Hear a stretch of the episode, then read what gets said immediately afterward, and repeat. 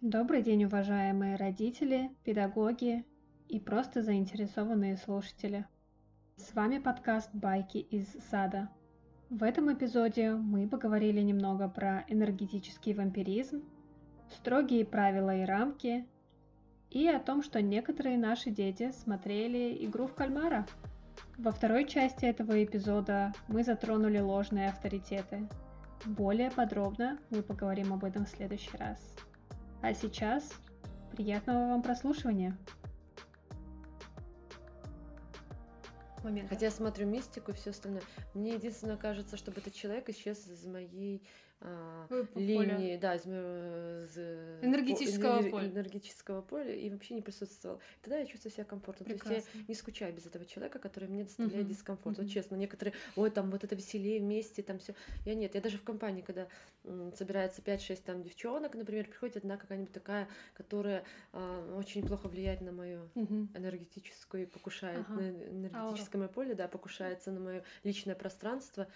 И я не спорю с этой, с этой личностью, не доказываю ничего своего, и где-то в душе мечтаю, что, ну, может быть, она бы уже пошла бы домой, и тогда будет веселей, мне интересней. То есть, если человек этот покидает, даже если он был звездой в центре внимания, он покидает.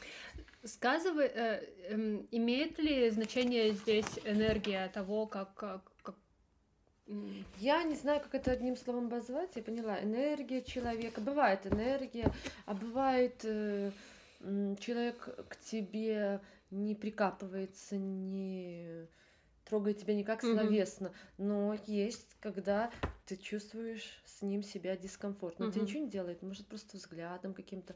Бывают такие люди. Бывает прям дискомфортно-дискомфортно. Mm-hmm. Даже бывает иногда, когда ты общаешься по работе с коллегами, mm-hmm. бывает с родителями общаешься реально. Я тогда стараюсь, если по работе, тоже никуда не денешься, и работа есть работа, я стараюсь высказать э, определенные моменты э, про ребенка или там какая надо предстоит нам работа, то есть констатировать ограничить взаимодействие. Да, да. и да, эмоционально никак не вкладываюсь, констатирую факт и ухожу, передаю. А если очень-очень-очень совпадает эмоциональная сфера, то я общаюсь э, с коллегой, там, с родителем, mm-hmm. и даже иногда пошутить могу, то есть я свою энергию, мне не жалко, mm-hmm. распыляю, mm-hmm. там эмоционально посмеяться. Ну, конечно, понебратства никакого. И мне тогда, когда я пообщалась, даже там 2-3 минуты, мне, не знаю, как-то радостно, mm-hmm. так приятно. А есть очень тяжело после того, как ты пообщался, тогда я вот ограничиваю угу. общение. Это не только касается работы, но вообще э, в общении. То есть я, может быть, овен складывается, то я закрываюсь и все угу. лишнее. Я не пытаюсь искать э, удобное быть для этого человека. Угу. Он мне неудобен, то есть я ему неудобна. Все, у каждого своя правда, и мы расходимся потихоньку. Я просто поняла, что в некоторых ситуациях с некоторыми людьми я прям чувствую, что из меня высасывается энергия, и э, я, наверное, тоже стараюсь э, отходить от таких людей, не, не, не контактировать. Я смотрела интервью с э, девушкой. В общем, есть подкастер. А, как же его зовут? Филипп де Франко. А. Вот, он а, делает что-то вроде, он ютубер, делает что-то вроде новостей, угу. а, но на английском языке и про американцев. Как интересно. И, ну, мне интересно смотреть. У него есть сторонний подкаст, а, на котором он приглашает просто поговорить э, людей. И это еще и YouTube канал, то есть ты можешь либо включить видео и посмотреть, либо это где-то в подкастах находить.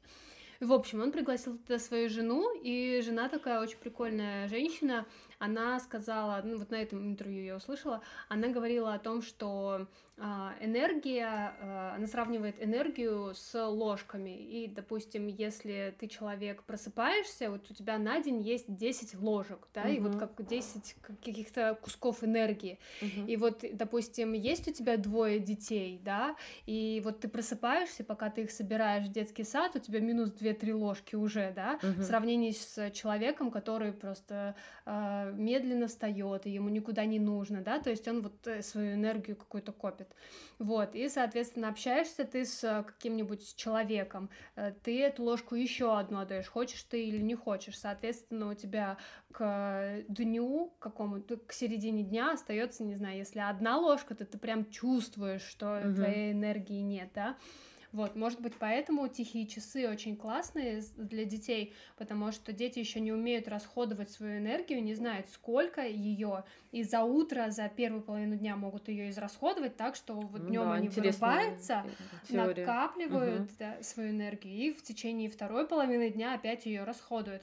А человек, так как у него нет э, тихого часа, ты понимаешь, что ага, сколько всего много запланировано на день, угу. нужно, может быть, здесь э, не так активно провести день, грубо говоря, ты не пойдешь на бизнес-встречу, на а, не поедешь на самокатах кататься, на скутере, потом на сноуборде вечером, и потом э, пойдешь на сутки работать, да, еще куда-то. Ну, как бы ты так не будешь делать, потому что это вообще much. Вот. А, ну и, соответственно, это про энергию. И вот с некоторыми людьми а, ты разговариваешь, и ты отдаешь энергию.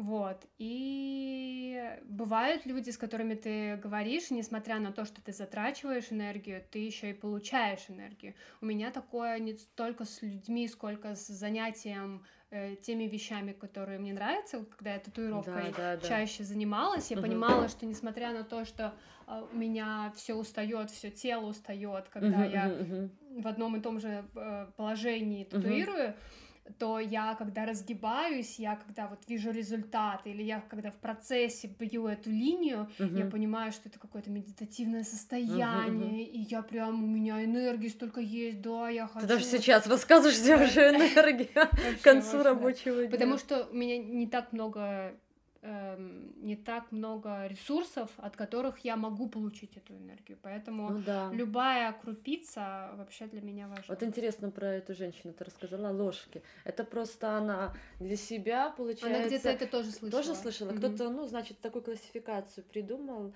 и сделал. Потому что ложки. энергия это что-то, что ты не можешь видеть, не, да, не, нет, можешь... нет предмета. А но... если выразить это предметом, то тебе проще это понимать. Да. А я стараюсь свою энергию тоже не растрачивать, то есть на работу, на детей, там, на занятия, эмоционально отдаться. Я, мне нравится. То есть, когда ты занимаешься и изображаешь какого-то там героя, животного, и дети там смеются, отдают. Вот сегодня мы даже э, со мной с музыкальным работником там делали разную постановку, и у меня а, было задание, я была аист. То есть... Отлично, она меня тараканом сделала. Она я вытянула. А у тебя таракан? Да. У нас таракан был, танцевали канкан ага. с моим помощником. А у меня аист был, и меня аист должен был плакать. Но до этого расскажу, что дети вытягивали разные картинки, и теми они были сказочными героями. Там лягушки по сценарию квакали, прыгали, а комар летел, пищал, каждый свое выполнял задание. А у меня аист плакал горько. И я такая, раз, две секунды. Дети там смеялись, смеялись, и я такая плакала.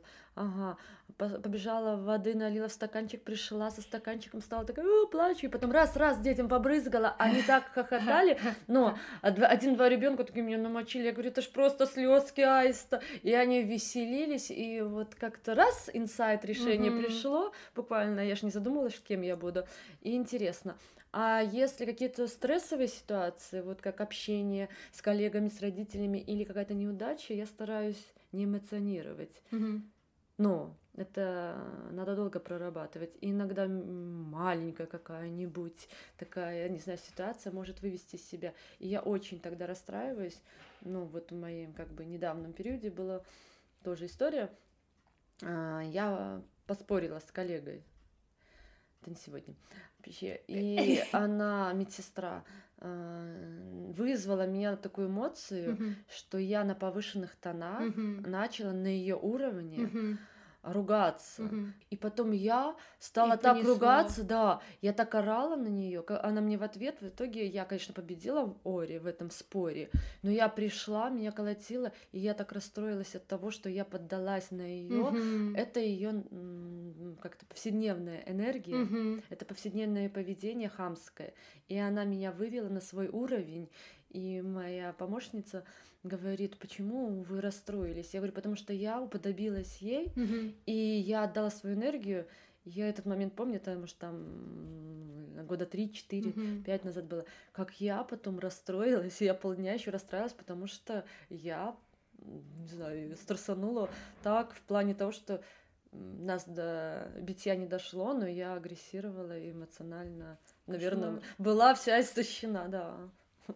А Вот когда ты, допустим, вот эта ситуация случилась, и ты потом приходишь домой и пытаешься вспомнить, что было, у тебя получается хорошо вспоминать, что было, кто, кто кому сказал, с чего Да. это все началось? Да, я эмоциональный эмпат, я запоминаю, даже эмоции помню, в какой момент кто стоял, где говорил.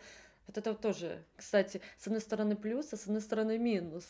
Я эмпатийная, я вижу, когда человеку что-то нравится, когда не нравится, мельчайшее, и стараюсь не поддаваться. Э, Если очень-очень углубляться, так ты можешь жить тогда эмоциями другого человека, и я... Про эмпатию согласна, у меня тоже такое есть. А вот именно про какой-то... Когда мне был нанесен э, сильный эмоциональный вред, моей Мгм. памяти, памяти остается. ага, Я вот даже сейчас рассказываю, могу вспомнить, э, в каком месте мы, в каком месте точки планеты мы ругались. Я в другом Боже. городе, да, проживала. В каком кабинете это было. И, естественно, может, не вспомню, как она одета была, но я помню примерно, в каком месте я стояла Мгм. и как я шла, я помню по коридору. То есть у меня такие, когда очень большая отдача энергии негативной.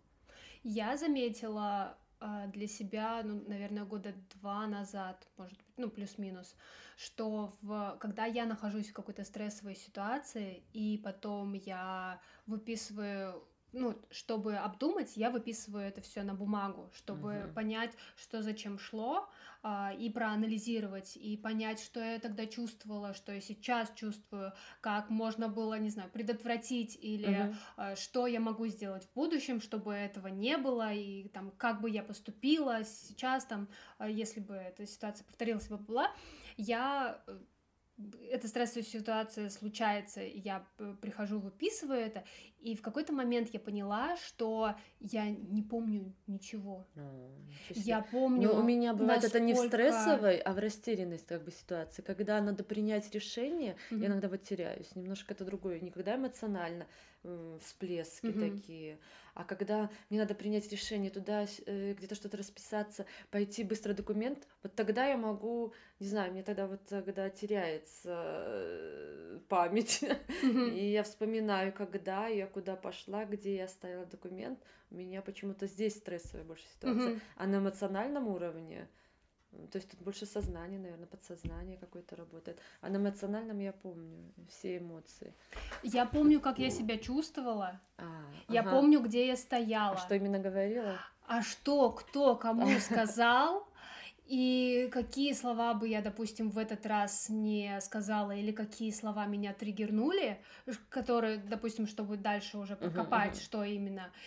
Это нужно либо сразу-сразу после этого Мгм. инцидента выписывать, либо, ну знаешь, как сон, ты просыпаешься, ты его помнишь, потом какое-то время проходит, Вот не вообще ничего. помнишь. Вот так вот у меня со стрессовыми ситуациями, я такая, боже мой, я забываю все. Просто Так может оно это у меня хорошо-то тебя, может быть, спасает твой мозг, твое сознание, оно блокирует. Ну, Блок да, такой чик и все. Да, то, что это блокирует, это, это определенно блокирует. Ну, Видишь, ты подтверждаешь часть населения, которые не помнят, когда в состоянии аффекта что-то совершали. Э, Нет, я помню, что я совершила, я не помню, не помню, как это, да, что-то с ножом в руках.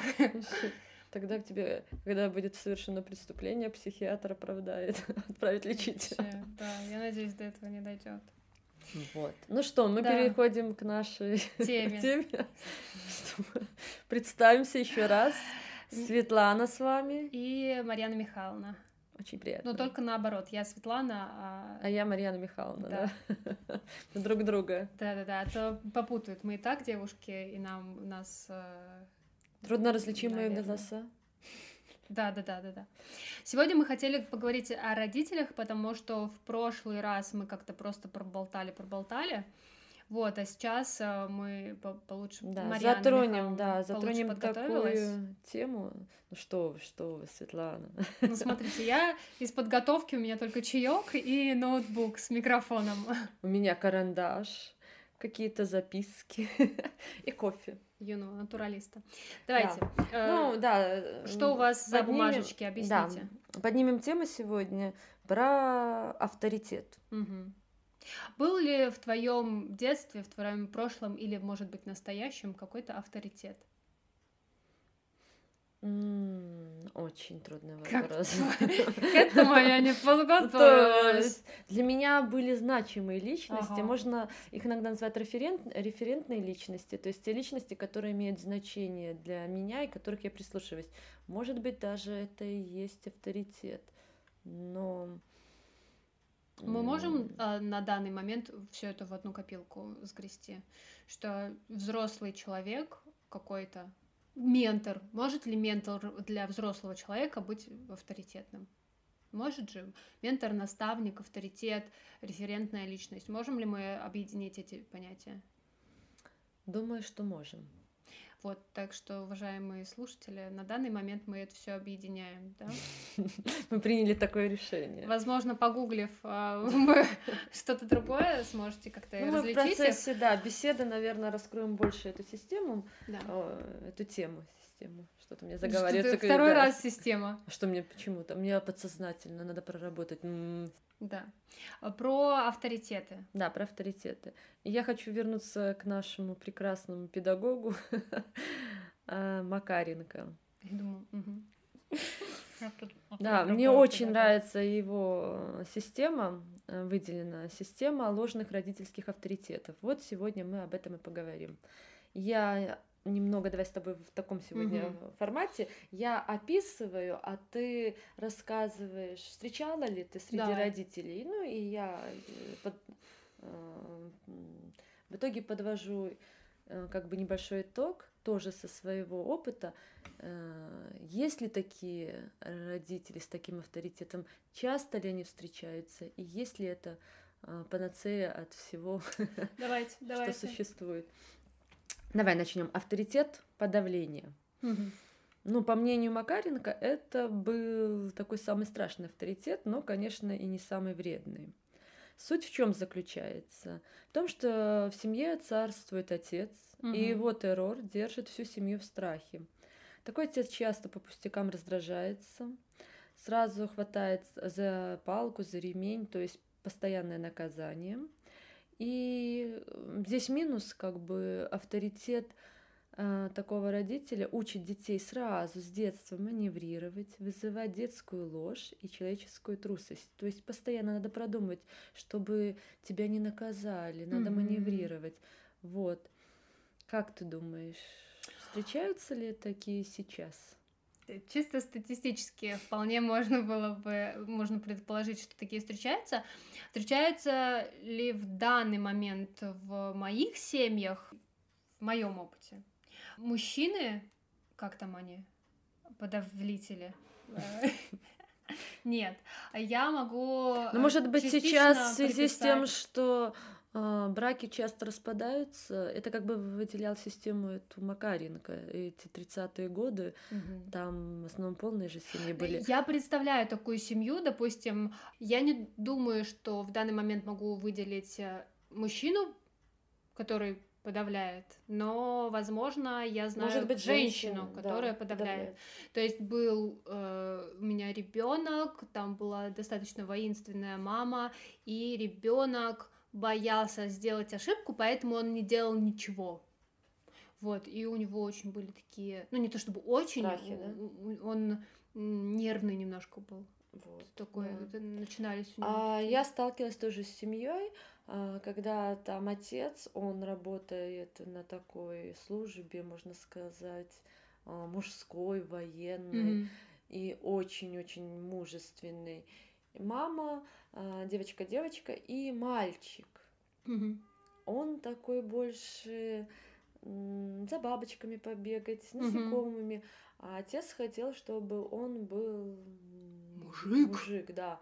И здесь такое подавление не больше к тому, что скрытие каких-то неправильных действий. Тут больше Определенные отец какие-то да, гендерные роли. Да. И отец хотел, отец хотел, чтобы он был мальчик, то есть мужским Мгм. спортом, все мальчик, а он больше такой мыслитель ребенок. Мне все время было жалко, потому что а, отец э, один раз утром, я помню очень хорошо этот момент, а, в 7 утра пришли, переодевались, и а, папа такой «Встать! Сесть!» И я думаю, какие-то команды. Я аж сама испугалась, как в том анекдоте.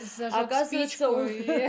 переодеваться по зажженной Он так к этому мальчику относился, потому что он посидит, посмотрит, не выполняет команды. Он хотел, чтобы все было в командном тоне. То есть он быстро, раз, раз, раз. А тут а, противоположность ребенка. Mm-hmm. И ребенок, наоборот, еще больше тушевался. И даже mm-hmm. вечером, когда родители спрашивали, мне уже жалко было этого ребенка, я уже сама не знала, искала оправдание. И мы с мамой и с этим мальчиком, то есть очень любили, когда забирает mm-hmm. мама. Потому что папа, он подавлял настолько, и я даже чувствовала, хотя я с ним mm-hmm. сталкиваюсь э, только по вечерам или по утрам, то есть настолько было подавление, что дальше я даже не знаю, в итоге во что это вылилось, потому что они были короткий срок и ушли в школу. Про переодевание и э, приказы я знаю, что у нас мы когда с детьми идем на прогулку, я хочу, чтобы они быстро оделись, и желательно в одно и то же время все. Вот. Ну, это нормальное ну, желание. Э, да, так, соответственно, не бывает. И у меня был ребенок, который, ну, ну, как бы есть э, человек три, человек пять, которые прям очень медленно одеваются. И э, вот эта вот игра, кто быстрее всех оденется, ну-ка давайте. Вот, и я поняла, что с кем-то это работает, и кого-то это стимулирует нормально одеться. А был один мальчик, который, которому, когда я говорю, ну-ка, кто быстрее, у него прям начиналось не то чтобы не то чтобы он становился, Паника. нет, вот вот не, не такое, а он он вроде бы суетился, но вроде бы, а, это игра, и мне нужно быстрее, так, мне нужно думать быстрее. И от этого у него мысли, наоборот, в какие-то разные стороны разлетались, и это его еще больше стопорило. Паника, да. паника у него. Да, и... То есть его это не организовывало? Да, наоборот, наоборот. И когда мы играли в эту игру, я говорю, так, всем на быстроту, а вот тебе вот вообще не слушай, все нормально. Вот, потому что... Ну да, но ты видишь, это у тебя групповое, групповое воздействие угу. на детей, это не на, не на одного лично. Да. И здесь э, про авторитет, то есть там и в семье, в семье папа настолько подавлял, угу. как я сказал, как все не договариваясь, ничего, ну мы так поверхностно затронем этот авторитет подавления. Mm-hmm. А про счет я хотела сказать, а вот у меня группа средняя с 4 до 5. Я им когда считаю, просто говорю, я сейчас, то есть э, буду mm-hmm. считать. И я заметила, когда я считаю, им подсчет быстрее они одеваются. Mm. То есть от 20 считаю. И какой-то потом... ритм какой-то да, придает. Один, там два, ну через некоторое mm-hmm. время. И потом, когда 20, там, например, 19 с половинкой, ага, 19 ага. с волосинкой. Mm-hmm. И я смотрю, даю, те, которые последние, они одеваются, да, оделись, там быстро-быстро все успеваем.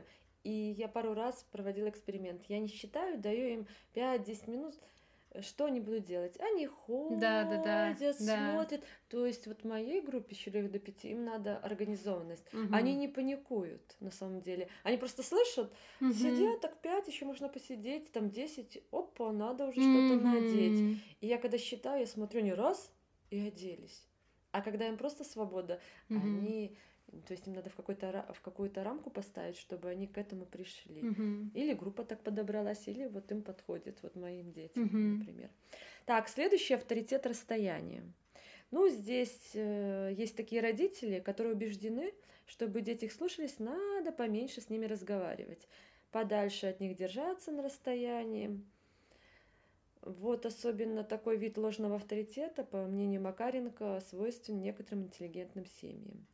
Здесь отцы недоступны, у них отдельный кабинет, туда без стука не зайдешь. Обычно в таких, в таких семьях бывают бабушки, которые занимаются воспитанием, либо домработницы. Угу. Как ты думаешь, это сейчас актуально? Я думаю, да, у меня есть семья, где папа мифический персонаж. Я его, я его за столько лет вообще ни разу не видела. И ребенок не, не знаю. Вот. Ну, мне даже было интересно одно время. Э, ребенок знает про папу, как он да, выглядит да, да. и так далее. Потому что вообще, вообще никак.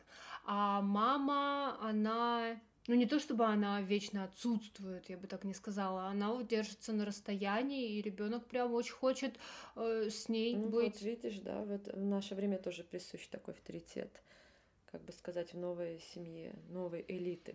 Мгм. Ребенок в подобных семьях растет в материальном достатке, что не скажешь о его эмоциональном достатке, да? Мгм. Получается, он от родителей не получает эмоций. М, Педагогические эм, э, педагогические воздействия оказывают люди сторонние, то есть бабушка, Мгм. эм, роддомработница, Мгм. Няня, воспитатели, воспитатель. няни, а ему нужна, нужен кто? Мама с папой. В Но итоге- если мы замещаем, Мгм. почему Ну, нет? мне кажется, все равно ребенку получается одиноко, все равно, то есть получается взаимоотношения, как правило, он окружен целыми м, разными людьми. Мгм. Мы тут именно про авторитет родителей Ну говорим. да. То есть получается, на самом деле, как ты сказала, родители, как, э, один из родителей, например, мифический персонаж на расстоянии. Это тоже ложный авторитет. Ну, мы сегодня просто с тобой делаем классификацию, и потом уже найдем золотую середину. Вот.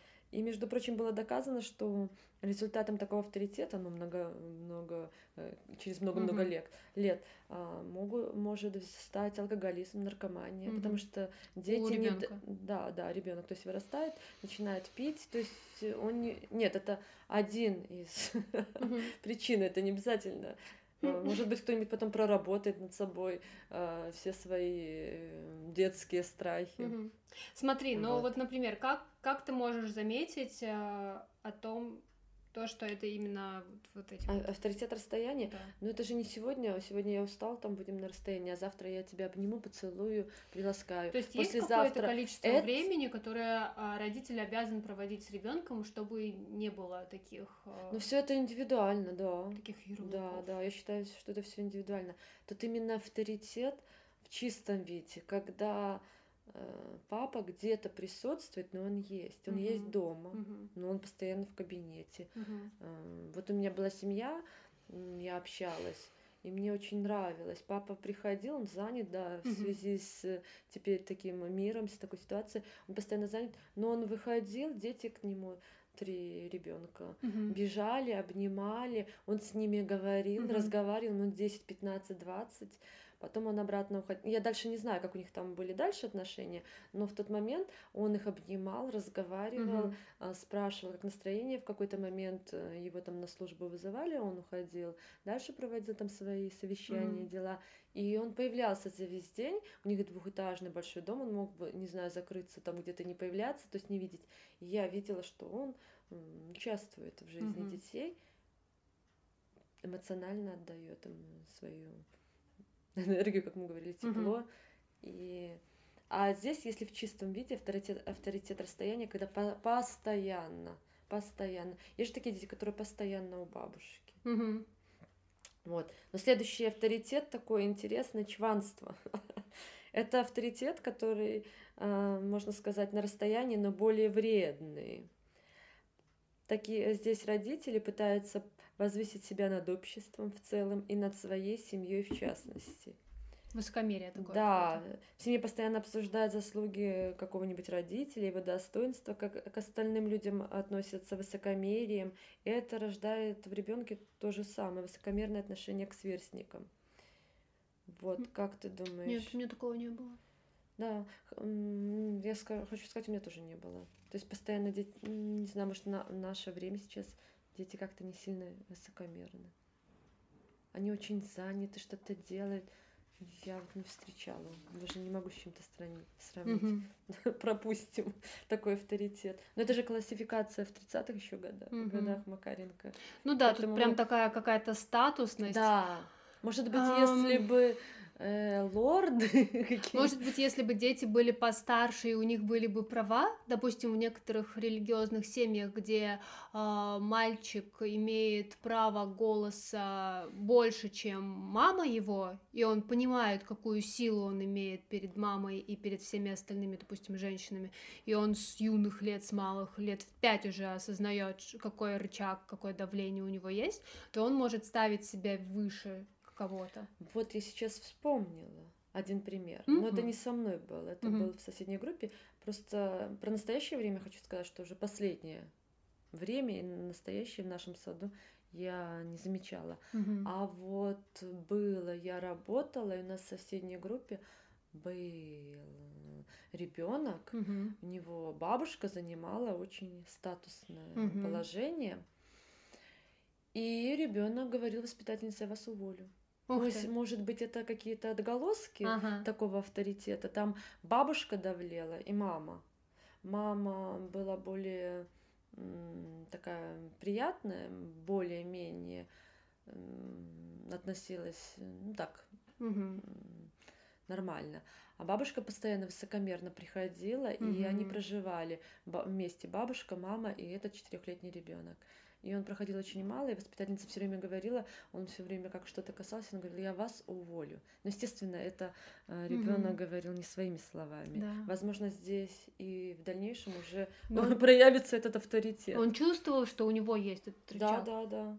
Но у меня тоже были такие ситуации, когда ребенок э, что-то говорил так против меня, и э, ну, ты просто, ты просто так может, даешь можно ему сказать, понять, что нет у отголосок. тебя этого рычага. Что ж ты тут? э, Нет. Может быть, ему тут объяснить просто.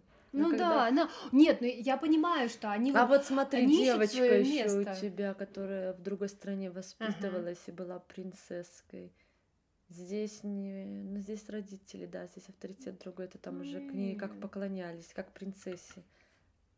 Тут, да, ладно, тут не подходит, согласна. ну, Тут немножко другая детей, ситуация. понимаешь, детей можешь... Про что мы? Про чванство? Это Да, про, про чванство. родителей. Да, да, это мы А- про родителей все-таки, да, да, да. А, а про М. детей дети ищут свое, ну, ищут себя, соответственно, они пытаются найти, как бы, чем мы можем манипулировать, вот это вот, как мы в прошлый раз говорили, Да-да-да. что э, я старший, я девочка, я младший, уступи мне и все такое, вот. И, конечно, они пытаются какие-то рычаги вот это вот э, Это последствия, да. Нет, здесь родители там адекватные. А родители, да, с Мгм. родителями у меня не было такого. Ну, следующий авторитет педантизма. Ага. Это такая, когда ро- как бы родители обращают внимание на своих детей гораздо больше, чем в предыдущих случаях, но делают это за большей долей бюрократизма.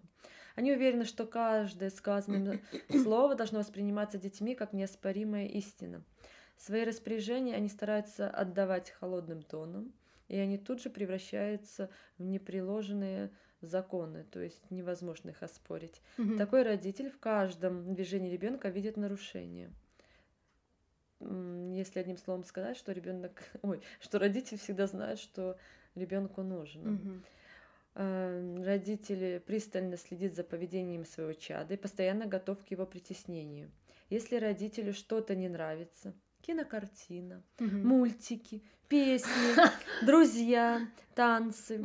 Тогда он считает, что это вредно ребенку и запрещает общаться с этими друзьями, с разными э, играть игрушками, которые не нравятся и получается э, влияют как-то негативно на эмоциональную сферу ребенка. Вот скажи, даже детство вспоминая, я, у нас были соседи, вот хочу рассказать, у нас были соседи, Мгм. там один ребенок был. Они немножко, возможно, подойдут даже под предыдущий Ага. авторитет чванства. Они выше, считали себя выше, постоянно обсуждали. И у них был один ребенок, а у нас в семье было трое детей. И в какой-то момент мама решила, что все плохо влияют на его, на Мгм. ее сына прекрасного. И запрещала играть. Что делал этот ребенок, мальчик? Он, когда выносил, ну, раньше мусор на улицу, он шел с ведром к мусорке. Мгм. У нас мусоропровод какое-то время почему-то отказался работать, и мы бегали выносили мусор на улицу. Такая хорошая Мгм. старинная игра. И я смотрю, все, Денис понес мусор выбрасывать. И он с ведром гуляет с нами, со всеми во дворе. У нас там на площадке пять детей были выше этажом, мы очень прекрасно дружили. И трое, и четверо. У этой мамы, у которой один ребенок был, она почему-то считала, что это плохое влияние. Вот она запрещала. Мгм. И он играет с этим мусорным ведром по 4 часа. она в окно кричит, потом выбежит, его найдет и заберет. Мгм. И так случалось один раз в неделю. Мальчик Дениска идет играть с ведром. То есть он пошел, наверное, не знаю, мусор копил, чтобы, когда его отправляли. Вот, здесь вот мама считает лучше, что для него. И в итоге, ведь потом, когда он вырос, у них были очень серьезные конфликты, и м, Денис со всего, со всего подъезда а, не получил должного образования, Мгм. и в итоге он,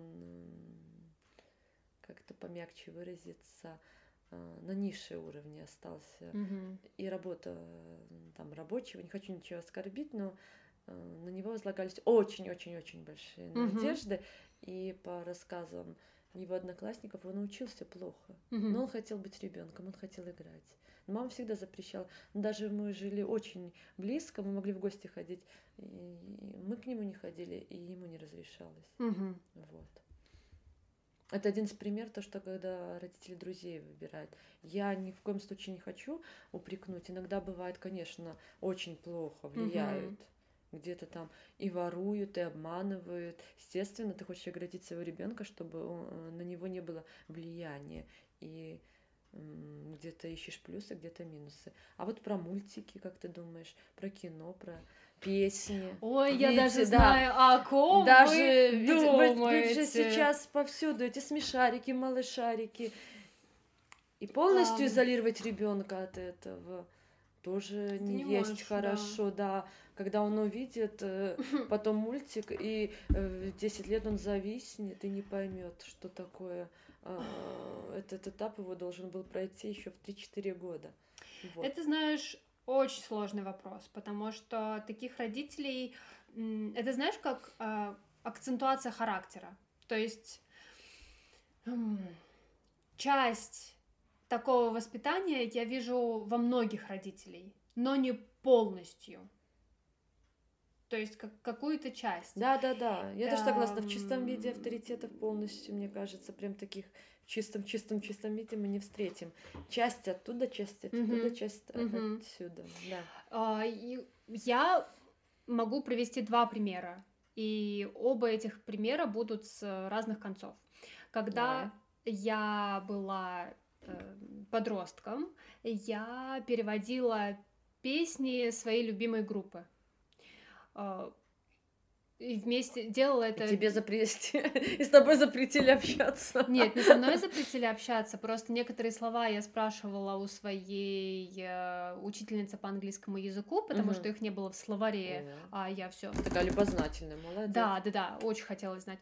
Вот. И, или, допустим, слова я знаю, но я понимаю, что смысл какой-то другой, и я спрашивала этот смысл Мгм. у э, учительницы. И она, прочитав э, название песни или вообще текст песни, она была шокирована, потому что там «Отрави крылья от бабочки» и вот что-нибудь такое, Мгм. там про смерть, про любовь, про Она что- что-то запретила такое. своей дочке или Нет, там? нет, Это нет. же Ну, авторитет. вы подождите, вы думаете. А- Она, вот моя мама не запретила мне. Мгм. И э, если бы... э, А э- учительница мне сказала, что мне не стоит слушать такую музыку, потому что здесь текст какой-то не очень. А я такая, «Пф, ну, ну, как бы дальше я буду это делать. Спасибо большое за ваше мнение. Вот. А, Плюсом этого стало то, что я хорошо знаю английский, что я переводила тексты, что есть плюсы какие-то. А, то есть это то, когда я не послушалась человека, она для не могла, тебя был не она, она не была авторитетом, да. Но если бы была, то это бы ветвь э, А укоренилась если до бы ты еще была английского языка. помладше, да, дошкольная, да, тебе да, бы да. вообще запретили. Да, и все тут как бы обрубили Мгм. бы мой английский на корню.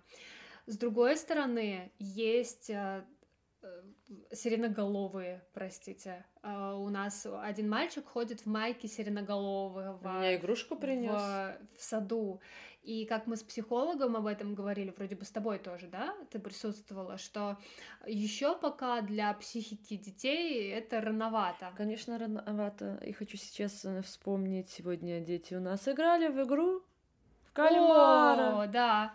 Мои тоже. Я тебе рассказывала. Они на площадке. Мы пришли на площадку, и они начали играть в игру, и я смотрю, они играют в игру кальмара, вот в эту первую, где, Да, да, а, где вот- вот- оборачиваться Да, нужно. да, да, вот в И этом. потом один оборачивается, видит кого-то, кто не застыл, вот так вот э, рукой делает пистолетик и такой «Пф». Я такая, вы откуда это узнали? И Вот я только что пришла, ну вот с ребятами на площадку, никто к ним не подходил, то есть они эту игру уже знали. Вчера еще они в это не играли. Кто? Думаю, кто рассказал, кто показал, откуда вы знаете? Ну как это все просочилось? Ну, здесь хорошо все, конечно, середина, золотая середина. Да. То, есть, видишь, вот- ребенок взрослый, да, он должен, ой, ребенок и взрослый. А, чем отличается? Взрослый он фильтрует, что надо ребенку, но это не усугубляется. Здесь как раз показано именно авторитет педантиз, пед- педантизма, что все, я это считаю хорошее или плохо, плохое, считаю все равно плохое для ребенка. Все отрубаю и вспомнила я про про телевизор Мгм. Про мальчика. Вот тут вот да, тут вот взрослые, где они были. А, Сидит э, этот ребенок, мы кушаем, что-то разговариваем, он мне говорит, Марьяна Михайловна, а вы не смотрите, а вот там вот тысяча и одно убийство, какая-то передача, сейчас точно не вспомню. А я до этого как-то просматривала, видела, там м, показывают э, хроника, где настоящие, да, совершают самоубийство. Я говорю, как, Стасик? Э, Думаю, может, пошутил или что? Он говорит, там вот один дядя наставил пистолет и, ст- и стрельнул себе. Я говорю, где ты смотрел? Он говорит, на компьютере.